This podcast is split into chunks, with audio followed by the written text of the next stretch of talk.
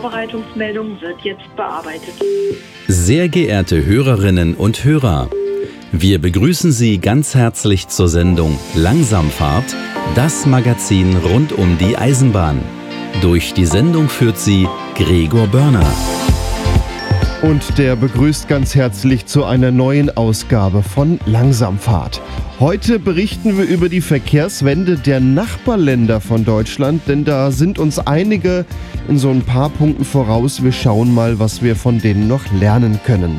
Außerdem in Hamburg gibt es nun Auslastungsanzeigen an den Bahnsteigen. Man kann sehen, wie voll die S-Bahn ist und zwar Wagen für Wagen und kann dann genau in den Wagen einsteigen, der nicht so voll ist. Außerdem haben wir heute den Zirkus Roncalli in der Sendung. Der Zirkus ist dafür bekannt, dass er seit Jahren mit der Eisenbahn reist und das wird immer schwieriger, den Zirkus mit der Bahn von A nach B zu kriegen. Darüber reden wir heute mit dem Zirkus Roncalli. Ich begrüße ganz herzlich unsere angeschlossenen Radiosender Radio Darmstadt, Radio Unerhört Marburg, Radio RFM und Radio Swupfurt. Ein Hinweis an dieser Stelle, wer diese Sendung im Radio hört, den verweise ich auf den Podcast auf langsamfahrt.de. Da gibt es die Interviews nämlich in voller Länge. Fürs Radio muss ich die immer so ein bisschen zusammenkürzen, damit das dann auch alles in die Stunde so reingeht. Langsamfahrt.de, da wie gesagt gibt es den Podcast und auch weiterführende Informationen zu allen Themen. Viel Spaß beim Zuhören.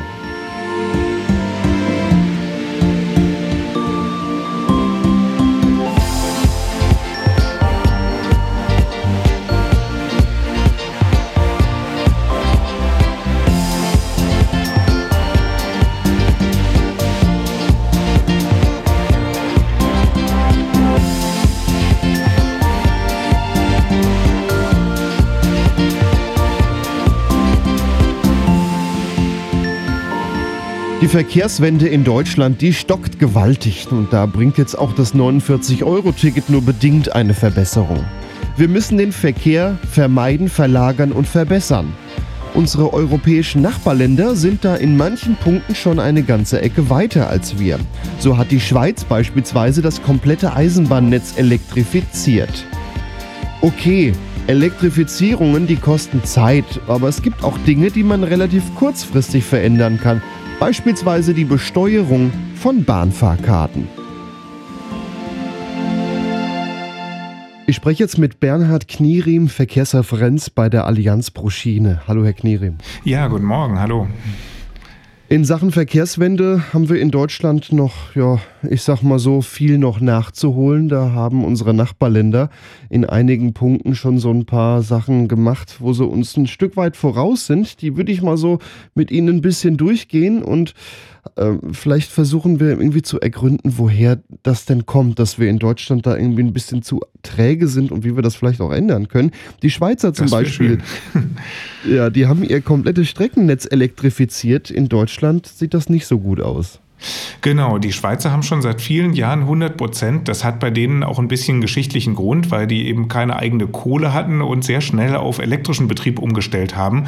Aber bei uns sind wir immer noch nur bei 62 Prozent. Eigentlich gibt es das Ziel 75 Prozent Elektrifizierung bis 2030. Aber ähm, von der Rate, was wir pro Jahr jetzt äh, elektrifizieren, ist das viel zu langsam. Also das werden wir, wenn wir so weitermachen, bei weitem nicht erreichen. Da müssten wir deutlich schneller werden. Und das würde natürlich eine Menge bringen, weil wir auf mehr Strecken dann äh, mit, mit erneuerbaren Energien unterwegs sein können als bisher. Also wir schaffen nicht mal diese 75 Prozent in 2030, wenn wir so nee, weitermachen. Wenn wir jetzt nicht enorm beschleunigen, schaffen wir diese 75 Prozent leider nicht, ja. Aber das wäre noch möglich, wenn man jetzt umsteuert. Also ist eine politische Entscheidung. Ne? Dabei sind diese 75 Prozent ja auch noch ziemlich niedrig gegriffen. Ich finde, man kann ja da auch gerade ein bisschen mehr ansteuern. Vielleicht sich da wirklich an der Schweiz was abgucken. Genau, absolut. Man könnte natürlich noch weitergehen, wobei man dann natürlich immer rechnen muss, ob sich wirklich für Strecken, wo nur jede Stunde Personenverkehr fährt, ob sich das wirklich lohnt. Also das ist so ein bisschen umstritten. Da kann man natürlich inzwischen mit Akkutriebwagen oder bei langen Strecken, die man überbrückt, äh, mit Wasserstoff eine Menge machen. Also ja, ob man unbedingt 100 Prozent braucht wie in der Schweiz, da kann man ein Fragezeichen setzen, wäre natürlich auch schön, aber ist nicht überall nötig. Das heißt, solche Brückentechnologien wie die Wasserstofftechnik oder die Akkutriebzüge, das wäre durchaus eine Idee. Das ist gar nicht äh, zwingt, dass man das nur so als Übergang begreift, sondern das kann eine Dauerlösung werden. Ähm, ja, auf jeden Fall. Es kommt ein bisschen darauf an, wie die Strecke genutzt wird. Also dort, wo viel Verkehr ist, macht eine klassische Elektrifizierung mit Oberleitung auf jeden Fall Sinn. Und wenn das wichtige Ausweichstrecken sind oder äh, Strecken, wo überhaupt Güterverkehr durch muss, dann macht auch Elektrifizierung immer Sinn. Aber wenn ich wirklich nur wenig Personenverkehr habe, dann kann es durchaus wirtschaftlicher sein, das dann eben mit einem Akku zu machen. Und das Charmante speziell an den Akkutriebwagen ist, dass die dort, wo eine Oberleitung ist, dann den Strom aus der Oberleitung nehmen, gleichzeitig ihren Akku aufladen und dann die Strecken ohne Oberleitung so überbrücken können. Und äh, ja, Wasserstoff macht eigentlich nach den Berechnungen nur dort Sinn, wo man wirklich sehr lange Strecken dann ohne Oberleitung zurücklegen muss. Gerade diese ganzen eingleisigen Nebenstrecken, da wären ja diese Akkutriebzüge eigentlich ganz gut äh, aufgehoben, denn diese eingleisigen Nebenstrecken führen ja meistens an beiden Enden zu einer Oberleitung hin oder sind dann nicht so lang, dass man das auch überbrücken kann. Ganz genau, und das kommt ja auch langsam. Also am äh, stärksten hat das im Moment schon Schleswig-Holstein in Arbeit. Die bauen tatsächlich in manchen Bahnhöfen extra solche Oberleitungsinseln, also wo man dann nachladen kann. Und an anderen Stellen müssen die Oberleitungen aufgedoppelt werden, sodass man dann während der Fahrt Fahrrad auch noch laden kann, was ja ein normaler Zug eben nicht macht. Und ähm, damit wollen die tatsächlich jetzt in den nächsten Jahren schon enorm solche Akkutriebwagen auf die Schiene bringen. Also das ist schon lange nicht mehr nur Zukunftsmusik um den Rest zu elektrifizieren. Was müsste dafür passieren in Deutschland? Dafür müsste man die Investitionsmittel erheblich erhöhen und dann, also viele Projekte sind durchaus geplant, aber werden bisher noch nicht umgesetzt. Und was man auch machen kann und was eigentlich jetzt auch angedacht ist, ist, dass man nicht für jede Elektrifizierung eine eigene Planfeststellung braucht, also so, als würde man quasi Schiene neu bauen, sondern dass man dann sagen kann, für eine Elektrifizierung kann man das einfacher machen. Man muss auch nicht jedes Mal erneut den Nutzen nachweisen, weil man das einfach weiß weiß, dass das äh, volkswirtschaftlich nützlich ist, auf einer viel befahrenen Strecke zu elektrifizieren. Und damit könnte man das auch enorm beschleunigen. Das sind Ideen, die aus dieser Beschleunigungskommission Schiene kommen und die jetzt aber politisch tatsächlich noch richtig umgesetzt werden müssen. Das heißt, die Vorschriften in Deutschland, die bremsen die Elektrifizierung auch dann noch aus, wenn wir eigentlich schon sagen, da wollen wir gerne Oberleitung drüber haben. Genau, bisher tun sie das noch, bisher äh, bremsen sie noch aus, aber das müssten sie nicht, weil eigentlich unstrittig ist, dass solche Oberleitungen Sinn machen. Und ähm, ja, Planfeststellung hat ja dann die ganzen Möglichkeiten auch für Einsprüche von Anwohnerinnen und Anwohnern. Und bei einer Elektrifizierung ist eigentlich kein wirklicher Grund, dass da jemand was dagegen haben kann, weil der Verkehr nämlich dann auch noch leiser wird danach, weil man elektrisch elektrisch eben leiser fährt als mit Diesel.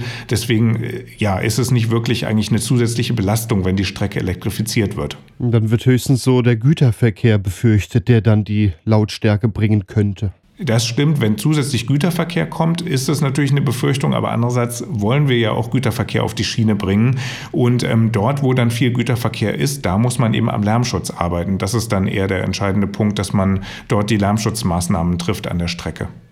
Gerade an dem Beispiel Schweiz, da können wir uns auch noch gesellschaftlich was abgucken, denn die Schweizer, die haben ganz andere Beziehungen, eine ganz andere Anerkennung von ihrer Eisenbahn. Die fahren viel eher mit wie wir hier in Deutschland. Äh, da ist gar nicht so der Standard, jeder Weg muss zwingend mit dem Auto zurückgelegt werden. Der Schweizer denkt da auch ein bisschen anders wie wir. Das stimmt. Also bei den Schweizern sieht man, die haben einfach viel mehr Geld in die Schiene investiert, haben mit ihrem integralen Taktverkehr natürlich auch ein sehr, sehr gutes System auf die Schiene gestellt, aber übrigens auch im Güterverkehr. Und das sieht man dann auch tatsächlich bei den Marktanteilen. Also die sind sowohl im Personenverkehr als auch im Güterverkehr sehr viel höher als, als bei uns in Deutschland. Oder man sieht es auch daran, wenn man guckt, wie viele Kilometer mit der Bahn die Schweizerinnen und Schweizer im Schnitt zurücklegen. Das sind in der Schweiz ähm, um die 2500 Kilometer und bei uns gerade mal 1200 200 Kilometer, obwohl ja Deutschland deutlich größer ist. Also da sieht man schon, dass, dass diese Investitionen in das Bahnsystem sich wirklich auch auszahlen und dass das dann gerne genutzt wird von den Schweizerinnen und Schweizern. Woran, woran liegt das, dass die Schweizer viel mehr mitfahren? Haben die bessere Ticketpreise oder? Also besonders günstig ist es nicht in der Schweiz, sondern es ist eher das gute Angebot. Also dadurch, dass die wirklich den gesamten Personenverkehr zusammendenken, alles ist in einem Fahrplan zusammen und es ist auch mit einem Ticket äh, möglich. Also ich kann von jedem Punkt in der Schweiz zu jedem anderen Punkt, egal ob das dann mit dem Postbus ist, mit Regionalverkehr, mit Fernverkehr, zum Teil sogar mit Seilbahnen, kann ich mit einem Ticket fahren und alles ist dann wiederum von den Zeiten aufeinander abgestimmt. Und das ist offensichtlich ein sehr, sehr attraktives System. Der Preis ist ist dort gar nicht so günstig, wobei man natürlich sagen muss, in der Schweiz ist alles ein bisschen teurer als bei uns. Also das muss man auch wieder ein bisschen relativieren. Aber es ist nicht so, dass das ein billiges System wäre. Es ist einfach ein gutes System. Kann es sein, dass wir da mit dem Deutschlandtakt so ein bisschen in die Richtung hinkommen? Da soll ja dann auch alles fahrplanmäßig aufeinander abgestimmt werden. Genau, das ist ja eigentlich die Idee von dem Deutschlandtakt und so ist er ja auch entstanden. Schade ist eben nur, dass im Moment die Umsetzung des Deutschlandtakts auch wieder sehr schleppend ist. Also es ist ähnlich wie bei den Elektrifizierungen. Eigentlich sind die ganzen Projekte identifiziert, die dafür umgesetzt werden müssten. Die sind alle, äh, ja, gibt es eine große Liste, man weiß, was man machen müsste, aber die Umsetzung äh, ist, ist bisher eigentlich noch überhaupt nicht so richtig realisiert. Und ja, bisher sollte es, hieß es eigentlich, der Deutschlandtakt soll in der ersten Ausbaustufe bis 2030 umgesetzt umgesetzt sein. Das ist inzwischen eigentlich ein äh, eher unerreichbares Ziel. Und inzwischen hat ja der Herr Teurer, der Bahnbeauftragte der Bundesregierung, schon 2070 als Jahr mal genannt. Das war so halb versehentlich, aber ja, es zeigt schon, dass es im Moment jedenfalls nicht so schnell vorangeht, wie es gehen könnte. Und das trifft leider alle Ausbauprojekte der Bahn. Also eigentlich müssten wir, um wirklich diesen Bundesverkehrswegeplan, der nicht nur Deutschlandtaktprojekte, sondern auch noch andere Kapazitätserweiterungen umfasst, wenn wir den bis 2030 fertigstellen wollen, was eigentlich das Ziel ist, dann müssten wir eher 8 Milliarden Euro im Jahr investieren. Tatsächlich investieren wir im Moment 2 Milliarden Euro im Jahr. Also das ist deutlich zu wenig, um wirklich diese Kapazitätserweiterungen hinzukriegen, die wir bräuchten. Heißt, wir steuern jetzt auch komplett am Deutschlandtakt eigentlich dran vorbei, wenn 2070 als mögliches Szenario schon äh, im Umlauf ist? Ja, das ist natürlich viel zu spät. Also wir brauchen den viel schneller, weil wir wollen ja eigentlich jetzt Verkehr massiv auf die Schiene verlagern. Also sowohl Personenverkehr als auch Güterverkehr, der aber bei Deutschlandtakt auch mit äh, gedacht ist. Also da sind auch immer Trassen für den Güterverkehr vorgesehen, die dann verlässlicher wären als bisher dieses Dazwischenschieben, was oft passiert. Ja, und für beides wäre eigentlich, ja, ist es dringend notwendig, dass wir das äh, kriegen, um eben im Sinne der Klimakrise die Verkehrsverlagerung auf die Schiene zu machen. Aber ja, das können wir eben nur machen, wenn diese Investitionen auch stattfinden. Jetzt äh, ging es ja eigentlich heute darum, so ein bisschen die Verkehrswende der Nachbarländer mal so ein bisschen mit anzuschauen. Äh, als nächstes Beispiel habe ich hier Luxemburg, die pro Kopf 607 Euro in das Schienennetz stecken. In Deutschland sind es gerade mal 124 Euro. Genau, das ist auch ein, ja, eine sehr beeindruckende Performance. Da ist übrigens die Schweiz auch gleich wieder an zweiter Stelle mit 413 Euro in der Statistik und Norwegen mit 315 Euro pro Kopf ist auch ziemlich gut. Aber tatsächlich haben wir auch da in Deutschland Nachholbedarf. Und das ist ja eigentlich genau dieses Thema, wenn wir so viel Geld wie jetzt die Luxemburger oder wenigstens wie die Schweizer investieren würden in das Schienennetz, dann könnten wir eben diese ganzen Projekte, die für den Deutschlandtakt notwendig sind, auch sonst für die Kapazitätserweiterung notwendig sind, die könnten wir dann umsetzen und vor allem auch erstmal das bestehende Schienennetz wirklich wieder in einen guten Zustand bringen. Aber ähm, ja, mit den Investitionen, die im Moment in Deutschland getätigt werden, ist das eben so kaum möglich. Zu Luxemburg kann man auch noch dazu sagen, die haben auch ein sehr, sehr gutes Konzept, ähm, was den Nahverkehr angeht. Die haben sich nämlich gesagt, wir wollen wirklich ganz konsequent den Nahverkehr auf die Schiene verlagern, haben dann lange ausgebaut und nachdem die Ausbaumaßnahmen äh, fertig waren, haben sie gesagt, jetzt können wir den Nahverkehr komplett kostenfrei in der Benutzung machen. Das ist was, was es auch nicht in so vielen Ländern gibt. Wenn wir in Deutschland gerade mal 124 Euro pro Person ins Schienennetz investieren, fahren wir das Schienennetz dann eigentlich nicht immer noch weiterhin auf Verschleiß? Es hieß vor einer Weile mal von fünf Brücken äh, sind eigentlich nur noch vier in Ordnung. Heißt, jede fünfte Brücke macht in den nächsten Jahren irgendwo größere Probleme. Genau, also im Moment haben wir noch einen erheblichen Instandhaltungsrückstau. Also das, was vom Staat bisher finanziert wird über diese Leistungs- und Finanzierungsvereinbarung, das reicht ganz offensichtlich nicht aus, um das Schienennetz wirklich in einem guten Zustand zu erhalten. Und ähm, da ist aber immerhin jetzt Abhilfe in Sicht, wenn das denn politisch auch so umgesetzt wird, weil ja die Lkw-Maut erhöht wird und von den zusätzlichen Einnahmen, die dort äh, gemacht werden, sollen 80 Prozent in das Schienennetz investiert werden. Ist im Moment ist die Aussage. Also das, was jetzt der der Koalitionsausschuss beschlossen hat. Und ähm, ja, da bauen wir jetzt drauf, dass das auch wirklich so kommt. Das wäre auf jeden Fall schon ein erheblicher Beitrag, um dann das Schienennetz wieder in einen guten Zustand zu bringen. Aber eben auch den Ausbau darf man dabei nicht vergessen, denn um wirklich die Kapazitäten zu erweitern, ja, ist noch eine ganze Menge zu tun. Ja, vielleicht reicht das gerade mal, um die paar Brücken dann mal instand zu setzen. Das ist ja dann auch schon teuer genug. Aber wäre ist aber auch schon ein wichtiger Schritt, ne? Also, aber dann muss man weitergehen, genau. Genau, ist schon mal schön zu hören, dass dann da die Investition auf jeden Fall mehr werden wird. Gibt es da schon Schätzungen, wie weit dieser Wert ansteigen wird?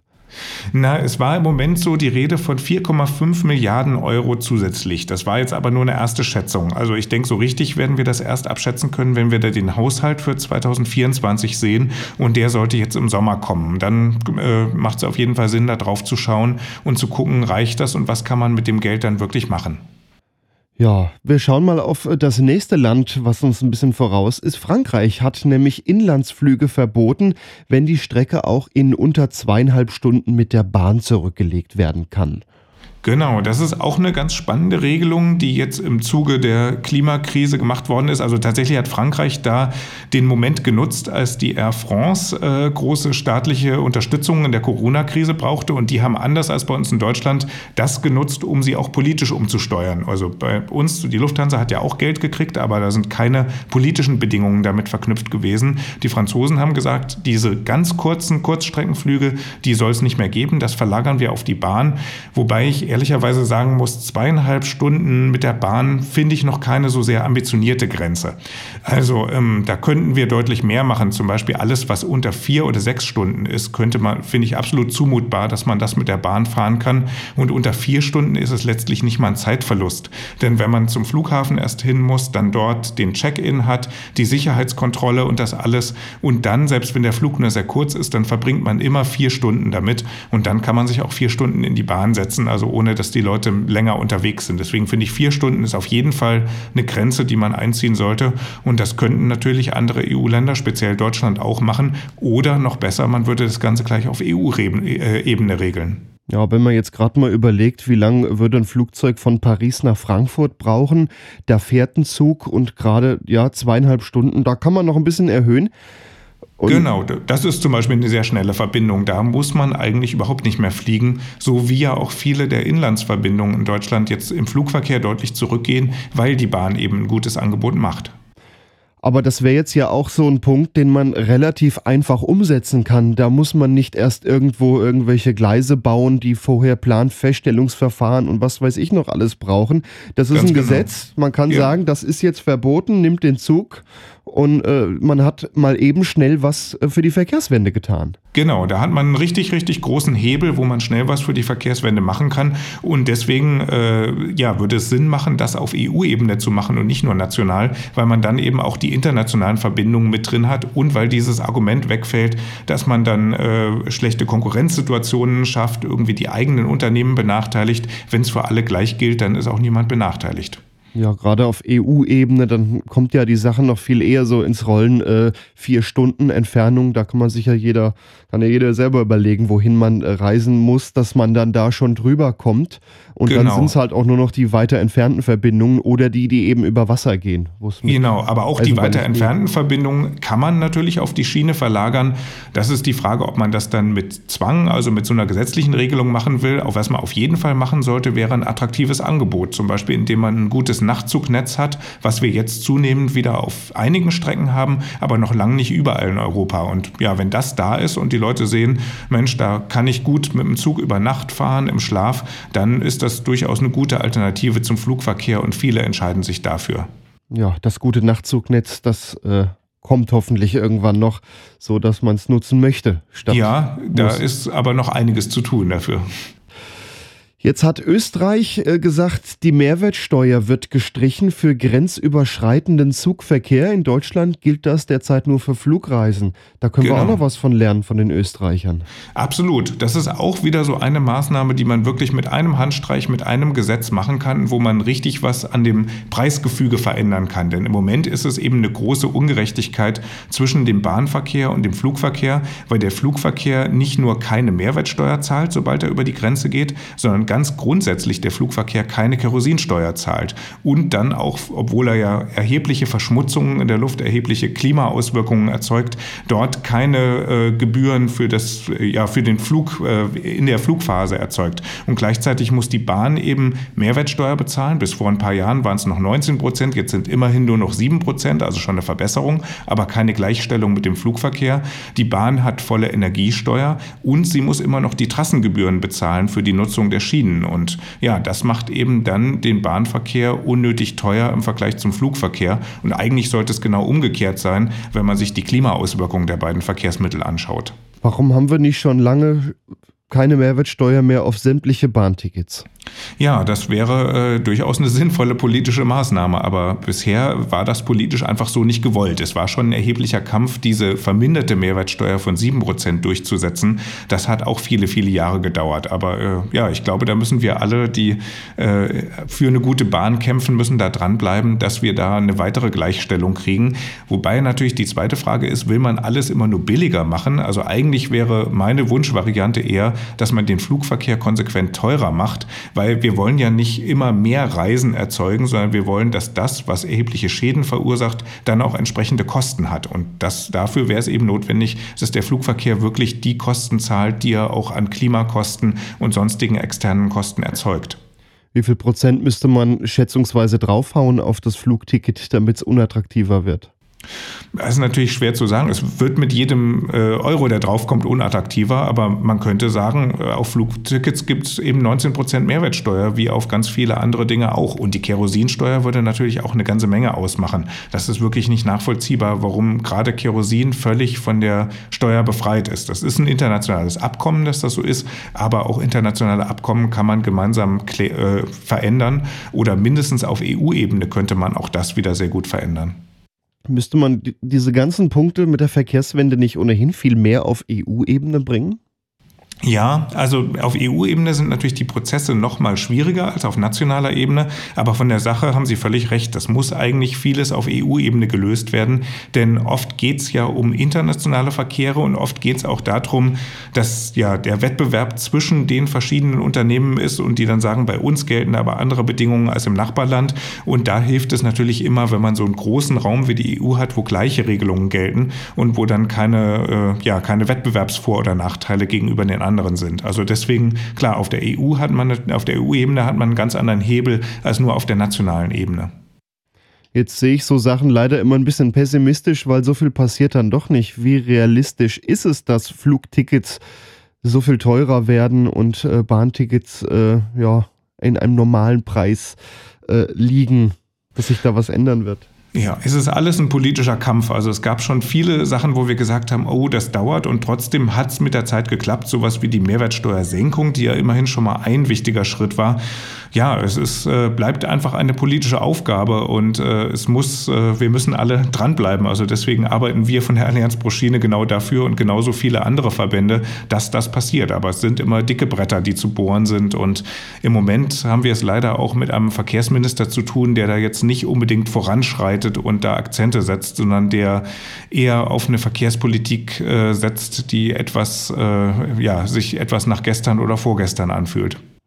Ja, oder das Auto als den Normalzustand ähm, versucht darzustellen, äh, so wie viele in Deutschland ja leider auch denken, dass äh, viel mit dem Auto gemacht wird oder werden muss. Ja, aber gleichzeitig leben wir in der Klimakrise, die ist nun wirklich absolut sichtbar geworden und das heißt, wir müssen umsteuern und dann müssen wir gucken, wo wir das auf allen Ebenen tun können. Und dazu gehört dann natürlich Verkehrsvermeidung, also dass wir gucken, welche Transporte, welche Verkehre müssen wirklich sein, auf welche können wir auch verzichten, ohne unsere Lebensqualität erheblich einschränken zu müssen. Aber an zweiter Stelle ist eben ganz, ganz wichtig auch die Verkehrsverlagerung, weil wir dann eben nur anders unterwegs sind, aber damit ein Vielfaches an Energie und auch an Klimaauswirkungen einsparen fahren können. Also vor allem, wenn wir eben aus der Luft und von der Straße auf die Schiene verlagern. Deswegen muss das eigentlich der Mittelpunkt der Verkehrspolitik sein, ist es aber leider bisher hier in Deutschland unter Herrn Wissing überhaupt nicht. Also viel ist noch zu tun, dass wir die Verkehrswende weiter vorantreiben können. Wir haben ein paar Ideen der Nachbarländer mal aufgegriffen, wovon einige auch relativ schnell umsetzbar wären, ohne dass irgendwie größere Baumaßnahmen notwendig sind, die ohne Frage aber dennoch auch gemacht werden müssen. Genau, beides ist nötig, das kurzfristige und das langfristige. Genau, das eine geht natürlich wirklich sehr schnell, wenn man denn nur will. Bernhard Knierim, Verkehrsreferent der Allianz Proschine, vielen Dank. Ja, vielen Dank Ihnen und dann äh, ja, hoffe ich, wir können weiter für eine Verkehrswende kämpfen und in den nächsten Jahren was erreichen in der Richtung.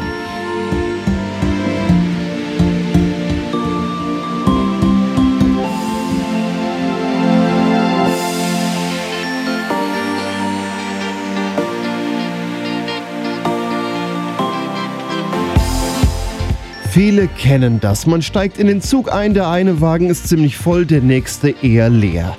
Wäre doch schön, wenn sich die Fahrgäste im Zug besser verteilen oder man zumindest genau in den Wagen einsteigen kann, der nicht so voll ist. Bei der S-Bahn Hamburg geht das mittlerweile, denn am Bahnsteig auf den Bahnsteiganzeigen kann man sehen, wie stark der Zug pro Wagen ausgelastet ist und sich dann entsprechend hinstellen.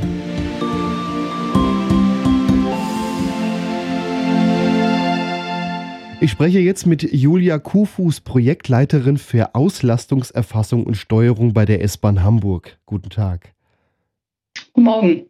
Sie haben das System Lightgate entwickelt. Der Fahrgast bekommt davon erstmal gar nicht so viel mit, außer dass am Bahnsteig auf der Anzeige jetzt ein Zug virtuell abgebildet wird und angezeigt, wie voll der ist. Wie funktioniert das? Ganz genau, die Anzeige ist im Grunde das, was der Kunde davon zu sehen bekommt. Und die Technik dahinter, der, der spannende Part, woher kommen die Daten, das funktioniert eben mit unserem neuen System DB Lightgate. Und wie der Name Lightgate es vielleicht schon sagt, handelt es sich dabei um eine Lichtschranke. Und diese Lichtschranke wird im Gleis, das heißt links und rechts vom Gleis, installiert und misst, während der Zug vorbeifährt, eben die Auslastung im Wagenkasten-Inneren. Und das Ganze funktioniert eben aus der Infrastruktur heraus ähm, per Licht. Alle wie viel Kilometer steht dann so eine Messstation?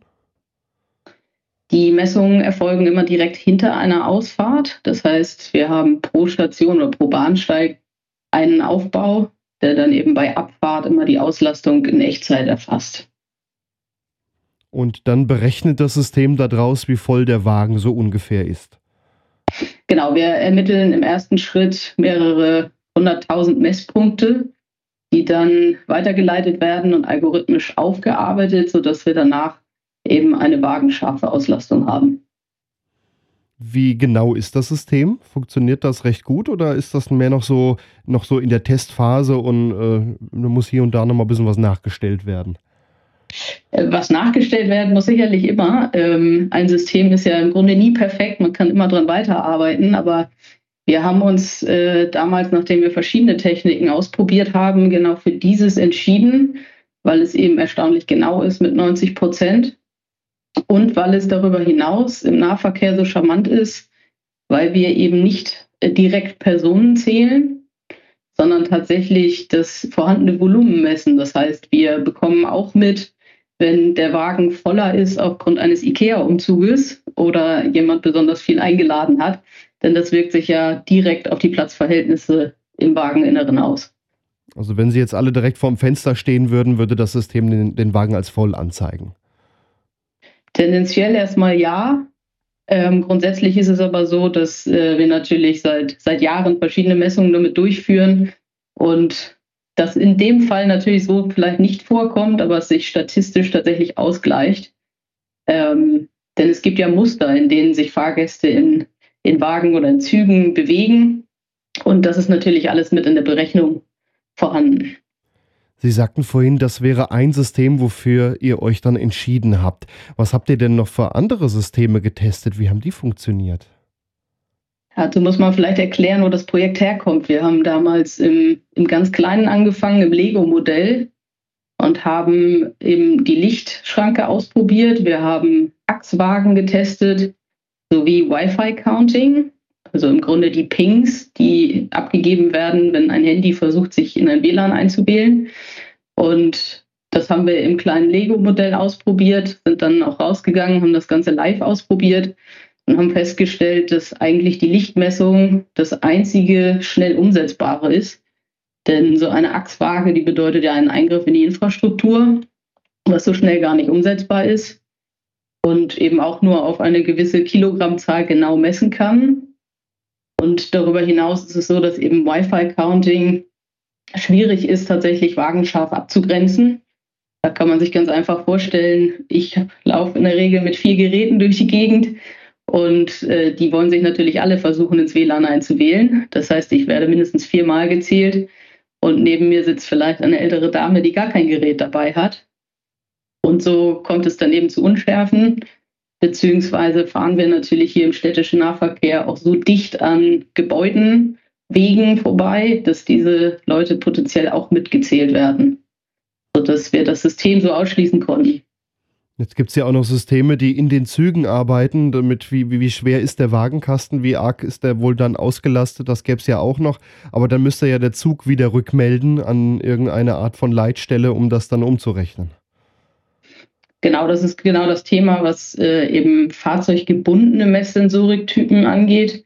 Da gibt es ja nicht nur die Waage, da gibt es darüber hinaus eben auch Systeme, die mit der Bremse arbeiten. Videoanalytik und viele weitere äh, Türsensoren. Ähm, da gibt es, glaube ich, eine große Bandbreite. Das Thema dabei ist eben immer, dass es im Fahrzeug eingebaut werden muss. Und das bedeutet, dass das Fahrzeug auch der einen Seite in der Lage sein muss, diese Daten vor Ort im Fahrzeug auszuwerten und im Grunde auf die Landseite zu bringen. Darüber hinaus ist es so, dass wir, also zumindest bei der Hamburger S-Bahn, ja auch mit verschiedenen Baureihen fahren. Das heißt, all diese Baureihen müssten in der Lage sein, dass man sie physisch anfassen darf und da kommen eben Gewährleistungsthemen dazu. Das heißt, nicht alle Baureihen sind in der Lage, eben diese Anpassungen aufzunehmen. Sie sagten gerade verschiedene Baureihen. Ist das System denn auf Baureihen beschränkt oder würde das mehr oder weniger mit jedem Regionalzug funktionieren? Da das System ja mit Licht arbeitet und im Grunde nur gegenüberliegende Scheiben benötigt, könnte ich im Grunde damit jedes Gefäß messen, was gegenüberliegende Scheiben hat und einen relativ großen Anteil an Fensterfläche mitbringt. Ähm, darüber hinaus kann ich vielleicht sagen, dass wir verschiedene Tests auch über die Landesgrenzen hinaus schon durchgeführt haben und das unabhängig des S-Bahn-Zuges auch in ganz anderen Regionen mit anderen Baureihen funktioniert. Wo ist das System denn jetzt schon im Einsatz? Im ersten Schritt ist es in Hamburg im Einsatz, weil wir hier natürlich unseren Piloten durchführen. Äh, darauf beschränken wir es auch im ersten Schritt, ähm, weil wir hier natürlich jetzt auch die verschiedenen Dinge, die wir uns davon erhoffen, ähm, ausprobieren wollen. Das heißt, können wir Reisende lenken? Können wir unsere Betriebssteuerung anpassen? Und können wir die Kapazitäten, die wir im Moment zur Verfügung haben, damit deutlich erhöhen? Und darüber hinaus ist es aber durchaus denkbar, dass das System in anderen Regionen zum Einsatz kommt. Jetzt ist ja auch denkbar zu messen, so einzelne Zugfahrten werden die vielleicht besonders viel ausgelastet, muss da vielleicht tendenziell zukünftig noch ein Wagen mehr rein oder anderswo kann man da vielleicht sogar noch einen abziehen. Soll das dafür dann auch mal genutzt werden? Das ist weit in die Zukunft gedacht, aber durchaus etwas, wo ich schon mal drüber nachgedacht habe. Ähm, städtische Verkehre werden in der Regel bestellt.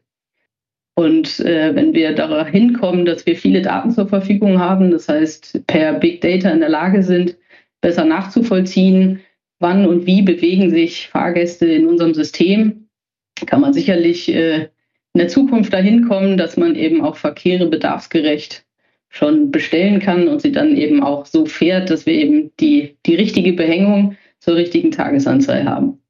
Ich hatte gehört, äh, die S-Bahn in Frankfurt oder auch andere S-Bahn-Regionen, die überlegen, das System Lightgate auch einzusetzen und dann die Auslastung am Bahnsteig anzuzeigen. Das Problem ist ja eigentlich ein bundesweites, dass Fahrgäste sich am Bahnsteig häufen und nicht so gut verteilen.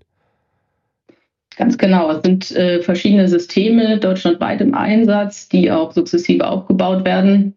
Ähm, Im Bereich Frankfurt läuft auch so ein Projekt, ähm, was umgesetzt wird. Das arbeitet allerdings heute nicht mit Leitgeld. Also die nutzen eins der anderen Systeme, welches Sie in Hamburg sich dagegen entschieden haben. Ganz genau. Gibt es denn schon irgendwelche Erfolge, die das System erreicht hat? Also gewöhnen sich die, die Fahrgäste auch dran, nutzen die das oder bleiben die trotzdem stur da stehen, wo sie halt immer stehen und quetschen sich dann doch in den vollen Wagen?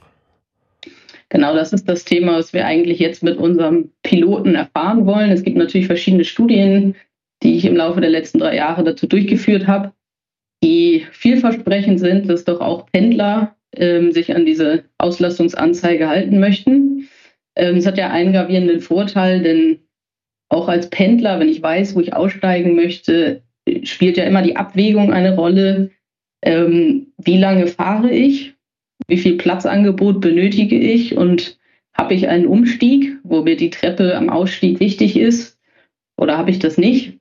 Und ich glaube, das wird sich äh, zeigen im Laufe der Zeit, wenn es jetzt länger verfügbar ist an, und ausgerollt wird an verschiedenen Stationen, dass sich zeigen wird, ob äh, Kunden sich daran halten wollen und äh, ja, dann eben ihren, ihren Einstiegsort, den sie normalerweise wählen, verändern. Jetzt wäre ja natürlich auch denkbar, das Ganze noch mit der App irgendwie DB Navigator oder ähnlichem zu verknüpfen. Ist das auch vorgesehen? Oder bleibt das auf die Bahnsteiganzeige erstmal begrenzt? Stand heute wird es auf die Echtzeit-Auslastungsanzeige am Bahnsteig begrenzt sein. Ähm, es ist aber durchaus denkbar, dass es auch in, in Apps kommt. Ähm, in Apps würde es ja bedeuten, dass wir Prognosen zur Verfügung stellen. Ähm, dafür müssen wir eben erstmal einen Grundstock an Echtzeitdaten erheben, um diese Prognosen erstellen zu können. Also man könnte da so einen Durchschnitt der meinetwegen letzten sieben Tage anzeigen bei dem Zug. Das würde man tatsächlich deutlich genauer machen wollen, weil die Datenlage heute schon zeigt, dass das genau nämlich nicht funktioniert da tatsächlich jeder Tag vollkommen unterschiedlich abläuft, ähm, würde man auf tatsächlich die Zugfahrt gehen und eine, also in der Datenlage eine ähnliche Zugfahrt raussuchen und sich eben angucken, wie entwickelt die sich an einem typischen Tag. Aber da gibt es verschiedene Prognosemodelle für, die wir gegebenenfalls in den, in den nächsten Jahren uns angucken werden, wenn die Datenbasis einfach gewachsen ist. Also wer das System mal ausprobieren wollt, möchte, der geht nach Hamburg, fährt da mal ein paar Stationen mit der S-Bahn und kann die Anzeigen am Bahnsteig ja, sich dann anschauen. Danke an Julia Kufus, Projektleiterin für Auslastungserfassung und Steuerung der S-Bahn Hamburg. Vielen Dank. Sehr gerne, vielen Dank.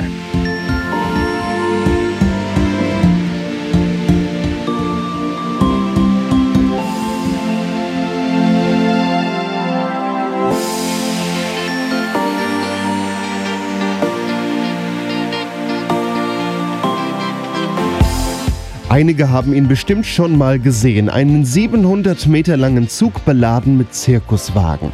Der Zirkus Roncalli reist seit vielen Jahren mit der Bahn durch Deutschland und in das nahegelegene Ausland. Uns erläutert gleich der Zirkus Roncalli, warum er das trotz gestiegener Kosten und schwieriger B- und Entlademöglichkeiten dennoch weiter mit der Eisenbahn macht.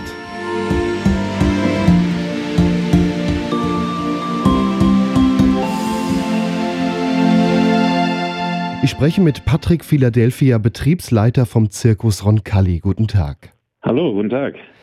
Ja, heute soll es ja eigentlich auch um das Thema Eisenbahn gehen. Ein Zirkus und Eisenbahn, das liegt jetzt eigentlich schon eher ein bisschen weiter auseinander.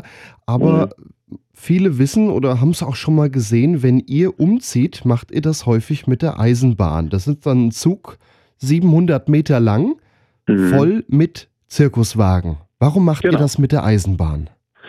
Naja, das hat natürlich sehr, sehr viele Gründe. Also man muss natürlich sagen, die Tradition in den früheren Jahren war es ja immer, dass der Zirkus mit der Eisenbahn und beziehungsweise angereist ist, die ganzen Zirkuswagen etc. Das hat sich aber in den letzten 30, 40 Jahren halt geändert, weil auch die Bahn nicht ganz einfach geworden ist. Und es gibt zum Beispiel keine Ablademöglichkeiten mehr oder beziehungsweise es gibt sehr, sehr wenig Ablademöglichkeiten. Und ähm, bei uns ist es natürlich folgendes, dass wir ein sehr, sehr nostalgischer Zirkus sind. Das heißt, unsere Wohnwagen, Bürowagen und so weiter, alles, was man ebenso für den Zirkusbetrieb benötigt, sind in sehr nostalgischen Wagen, die nicht unbedingt über die Autobahn fahren sollten, sage ich jetzt mal. Also wir haben natürlich auch Wagen, die über die Autobahn fahren könnten, aber wir machen das natürlich relativ wenig, weil eben bei größeren Strecken macht das schon Sinn, diese einzelnen nostalgischen Wagen auf Bahnwaggons zu, zu setzen bzw. zu fahren. Und dann fahren die dann mit diesem 700 Meter langen beladenen Zug in die jeweiligen Gasspielstätte. In den letzten Jahren hat sich das natürlich dann noch mehr entwickelt, weil wir gesagt haben, die ganzen Kosten, die ebenso entstehen auf der Straße, Dieselkosten, äh, Steuern und so weiter und so fort, das ist ja auch alles sehr, sehr explodiert. Und wenn man über 100 Transporte hat, muss man natürlich gucken, wie man am billigsten beziehungsweise am günstigsten ähm, von Stadt zu Stadt kommt. Und jetzt kommt natürlich der ökologische ähm, Aspekt noch dazu, dass wir natürlich sagen, es kann auch für die Umwelt nicht gut sein, wenn wir jetzt hundertmal hin und her fahren, um, sage ich mal, die ganzen Zirkuswegen von einer Stadt zur nächsten zu bekommen. So machen wir das dann eben mit einem Zug. Wir laden praktisch alles auf diesen Zug auf und eine Lok fährt dann, dann praktisch dann zur Stadt oder von Stadt zu Stadt. Welche Entfernungen legt ihr denn dabei so in der Regel zurück? Also es gibt natürlich Unterschiede. Ne? Also es gibt zum Beispiel, wir haben sogar schon mal äh, fast 1000 Kilometer hingelegt. Also zum Beispiel von Hamburg nach Wien oder von Wien nach Osnabrück oder irgendwie sowas. Das sind alles schon Strecken, die so, sage ich mal, in dem Bereich zwischen zwischen 500 und fast 1000 Kilometer sein können. Aber es gibt natürlich auch Städte, wenn wir jetzt zum Beispiel in Köln gastieren, von ähm, die nächste Gastspielstadt äh, wäre dann Bonn zum Beispiel. Da macht es nicht so viel Sinn, weil eben auch in Köln keine Ablade- oder Einlademöglichkeiten mehr gibt. Und so könnte man dann eher dann von Köln nach Bonn eher über die Straße fahren. Da ist es dann wieder okay, sage ich mal. Aber das sind ja dann nur 20, 25 Kilometer. Aber alles, was höher ist, laden wir auf jeden Fall immer auf die Bahn auf und dann ist das auf jeden Fall auch für die Umwelt wesentlich besser. Jetzt sagten Sie ja schon, dass die Verladerampen einfach immer weniger werden. Die Bahn, die baut ja ihr Netz äh, an vielen Stellen immer mal wieder weiter zurück. Wie läuft denn mittlerweile die Wahl der Auftrittsorte bei euch? Orientiert ihr euch so, ja, da ist in der Nähe eine Rampe, da könnten wir dann hin? Ja, das ist eine sehr, sehr gute Frage. Also das war vor einigen Jahren schon das Problem. Also wenn wir gesagt haben, wir, wir hätten gerne gastiert in Bielefeld, sage ich jetzt mal, dann ähm, haben die uns natürlich dann gesagt, ja, aber hier gibt es gar keine Ablademöglichkeiten. Oh, das ist aber dann schlecht, dann können wir da nicht gastieren. Dann haben wir natürlich andere Möglichkeiten gefunden. Da gab es dann zum Beispiel eine Militärrampe, die dann 20 Kilometer rum wieder weg war von Bielefeld.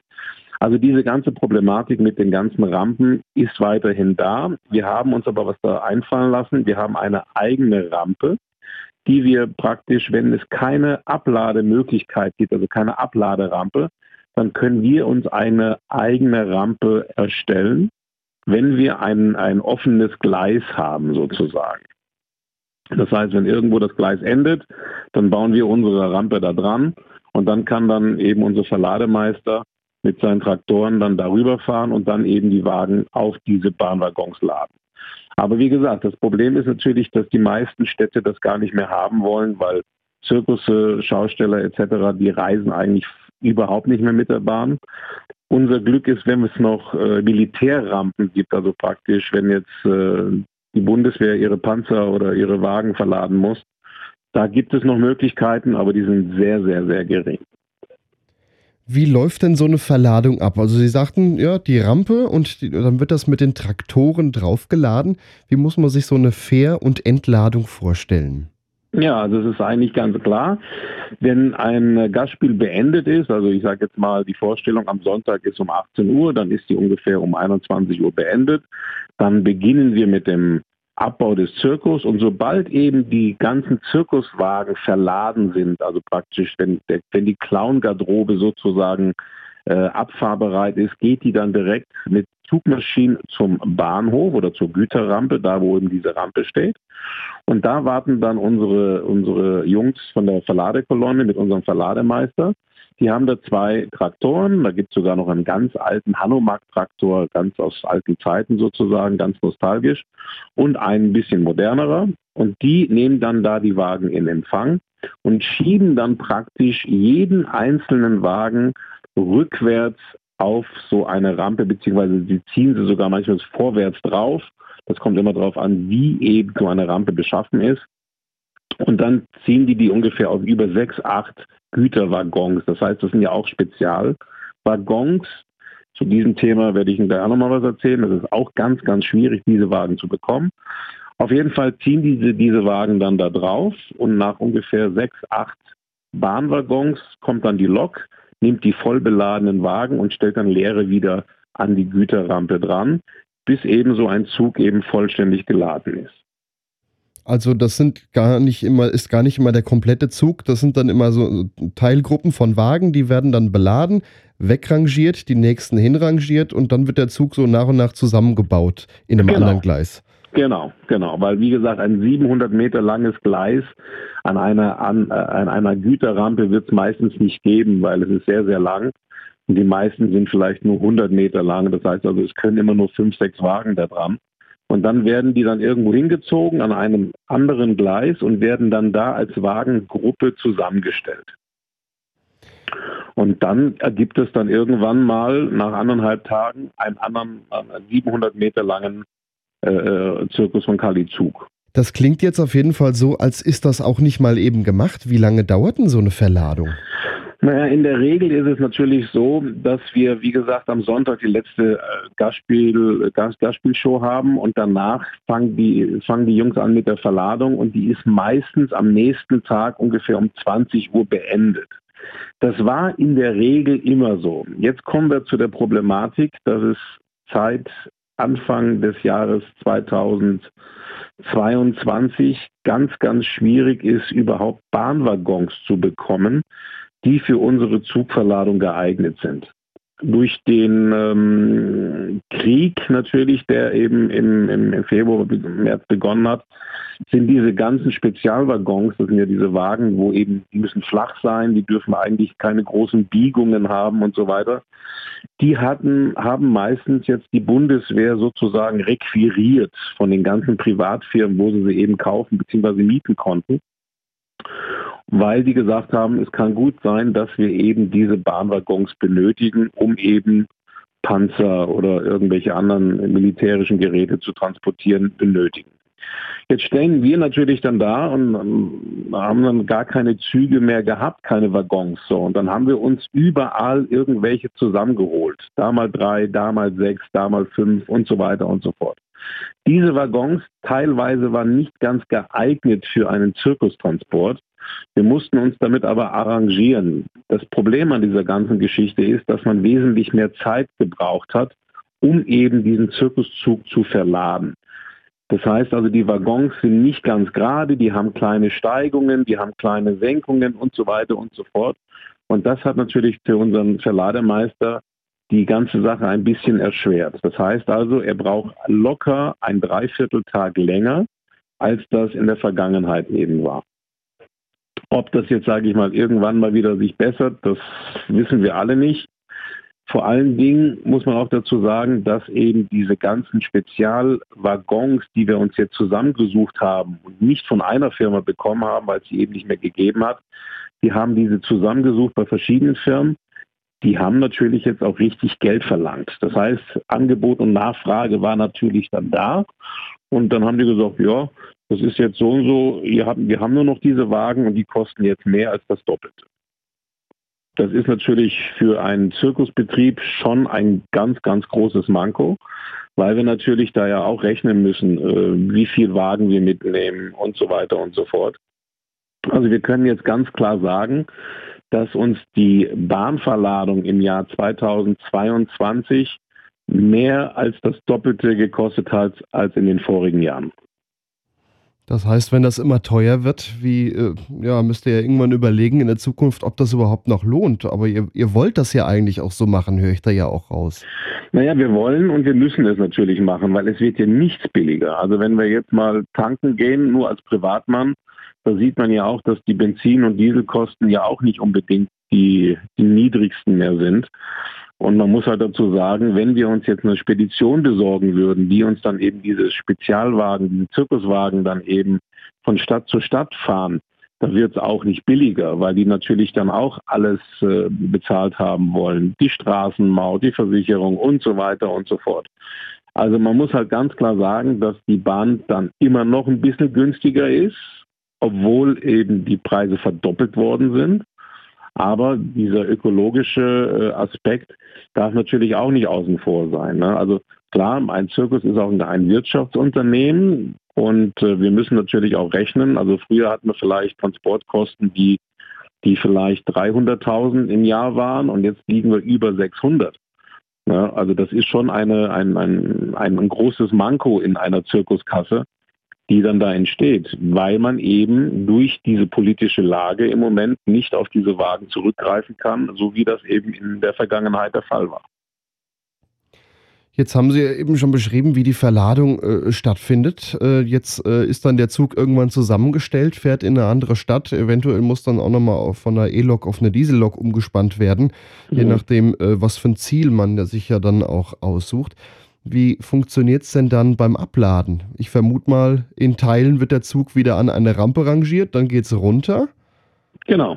Also der Zug kommt jetzt, sage ich mal, von einer Stadt in die nächste Stadt an.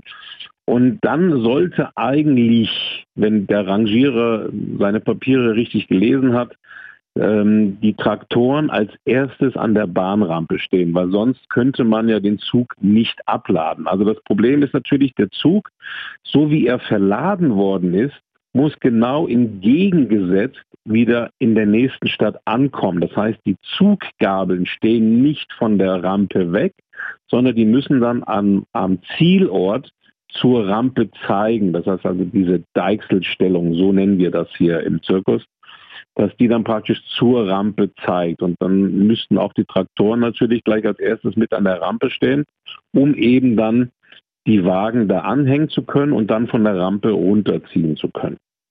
Das, das heißt, Problem, dann muss man ja auch den Fahrtverlauf so planen, dass der Zug richtig rum ankommt oder eventuell dann auch nochmal irgendwo eine Drehfahrt mit einplanen. Genau, also wir nennen das eine Kreisfahrt, gibt es wahrscheinlich dann irgendwo mal. Da hat es natürlich in den vergangenen Jahren auch schon mal Missverständnisse gegeben, weil die Sache natürlich nicht jedermanns Sache ist, weil man hat ja auch nicht tagtäglich mit so einem Zirkuszug zu tun. Also wir hatten schon die, die äh, Situation, dass dann nicht die Traktoren als erstes dran waren, sondern zum Beispiel die Clown-Garderobe war als erstes da, aber die braucht kein Mensch erst am Ende, sage ich jetzt mal. Und da musste dann wieder umrangiert werden lassen. Das heißt also auf dem Abstellgleis, die Traktoren mussten nach vorne gezogen werden. Das wichtige Zirkusmaterial, was eben für den Aufbau benötigt wurde oder wird, muss dann immer ganz vorne stehen. Also das hat in den letzten Jahren eigentlich ganz gut geklappt, aber da wir natürlich alle zwei Jahre fast wieder in denselben Städten gastieren, haben die meisten dann schon mitbekommen, wie das zu funktionieren hat. Wenn wir eine neue Gastspielstadt ähm, anfahren, dann fängt dann praktisch das Lernprozedere wieder an. Man muss alles genau aufzeichnen, man muss dann genau genaue Listen machen, dass die eben verstehen, wie eben so ein Zug dann abgeladen werden muss. Wenn ihr jetzt dann mit dem Abladen äh, ja, dabei seid, dann äh, rangiert ihr ja die Zirkuswagen mit den Traktoren wieder von den Güterwagen runter. Wie kommen die dann zu ihrem Zielort? Einzeln mit den Traktoren? Wahrscheinlich nee, nicht. Das wird natürlich auch viel zu aufwendig werden. Da haben wir ungefähr fünf Zugmaschinen, die dann eben vom Bahngelände die ganzen Zirkuswagen zum Zirkusgelände fahren. Und da werden die dann praktisch mit einem Gabelstapler dann oder mit einem Radlader auf dem Zirkusplatz platziert. Da gibt es ja dann auch immer genaue Standplätze, wie die, zum Beispiel der Bürowagen steht immer ganz vorne, der Kassewagen natürlich. Die Clown-Garderobe muss dann eben hinten im Backstage sein. Also da wird dann jeder einzelne Wagen genau auf seine Position gefahren, wenn eben, wie gesagt, die Wagen dann vom Güterbahnhof zum Zirkusgelände äh, gefahren werden und da ankommen. Ja, und gerade mit dieser Rampenknappheit, wie viele Kilometer müsst ihr dann meistens noch zurücklegen von der Rampe bis zu eurem nach späteren Auftrittsort? Also es ist unterschiedlich. Wir hatten äh, manchmal Strecken, die sind höchstens vielleicht drei Kilometer und die weiteste Strecke war 25, 28 Kilometer. Jetzt fragt man natürlich, ja, lohnt sich dann dann nicht, dann äh, das direkt zu fahren? Naja, wie gesagt, 28 Kilometer war jetzt zum Beispiel die Situation von äh, Osnabrück nach Bompte war eine, eine Bahnrampe da und da mussten wir dann alles dann da runterfahren, da verladen und dann ist der Zug dann nach Köln gekommen. Also das ist unterschiedlich. Es kommt immer darauf an, wo eben noch Rampen und, und, und Möglichkeiten sind, eben so einen Zug abzuladen. Macht ihr das auch immer mit denselben Eisenbahnverkehrsunternehmen oder wechselt ihr da gelegentlich auch mal durch? Ähm, Preise ändern sich ja da auch. Vielleicht ist mal ein anderer ein bisschen billiger. Naja, ähm, ich weiß jetzt nicht, ob wir Namen nennen dürfen, aber wir arbeiten eigentlich schon in, mit den letzten, äh, seit 25 Jahren mit derselben Firma zusammen. Also das ist die Firma Raylog, die jetzt, sage ich mal, sehr zirkusaffin sind. Und da haben wir auch einen, einen super Mitarbeiter, der wirklich Zirkus liebt und auch das System kapiert ähm, der plant an diesem ganzen Zug durch. Das heißt, er kauft jetzt die leeren Wagen sozusagen oder er mietet eben diese Leerwagen an. Er muss dann eben suchen, wo er die überall zusammenbekommt. Und er vermietet sie dann wieder weiter an uns und wir laden dann, wie gesagt, unseren Zirkuszug da drauf. In der Vergangenheit, das ist aber schon über 20 Jahre her, war das noch komplizierter.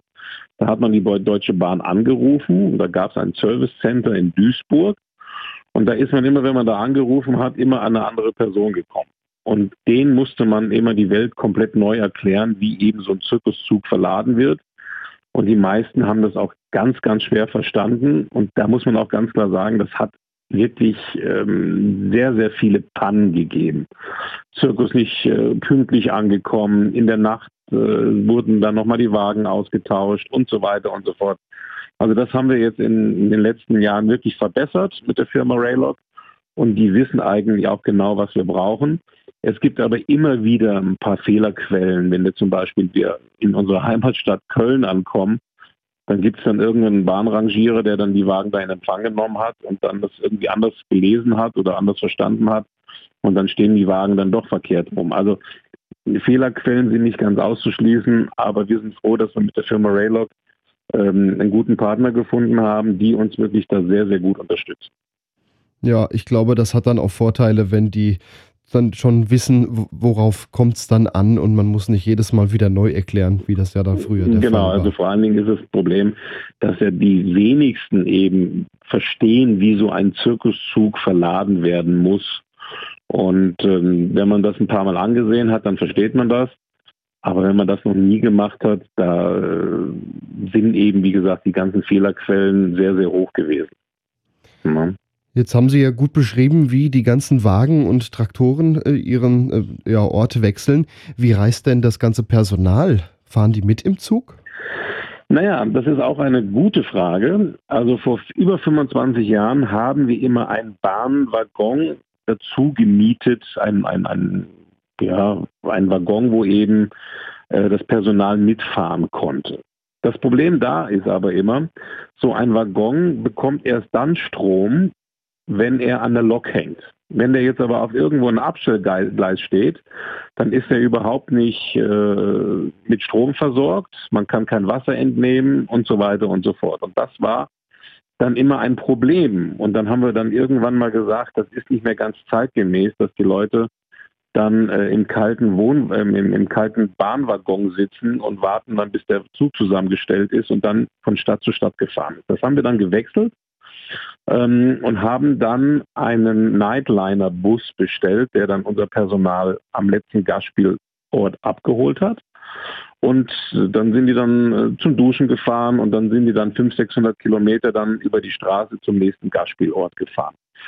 Das hat sich dann aber auch herausgestellt, dass das auch immer personell begrenzt war. Also wir konnten immer nur 18 Personen mitschicken. Das heißt, teilweise, wenn wir dann 25 Personen hatten, dann musste man noch einen zweiten Bus mieten und so weiter und so fort. Das war auch sehr kostenspielig. Wir machen das jetzt ganz einfach und wir bestellen immer Hotels. Und zwar, unsere Leute gehen dann in, Hotels und dann fahren die dann praktisch mit PKWs, äh, Lieferwagen und so weiter, was wir dann eben haben, dann von Stadt zu Stadt ist wesentlich günstig, günstiger und wir sind wesentlich flexibler. Ja, dann bedanke ich mich. Patrick Philadelphia, Betriebsleiter vom Zirkus Roncalli, erstmal in diese Einblicke, wie das bei euch mit den Eisenbahntransporten funktioniert und ja, um den restlichen Einblicken in den Zirkus auch. Vielen Dank. Vielen Dank und wir sehen uns im Zirkus wieder, hoffentlich.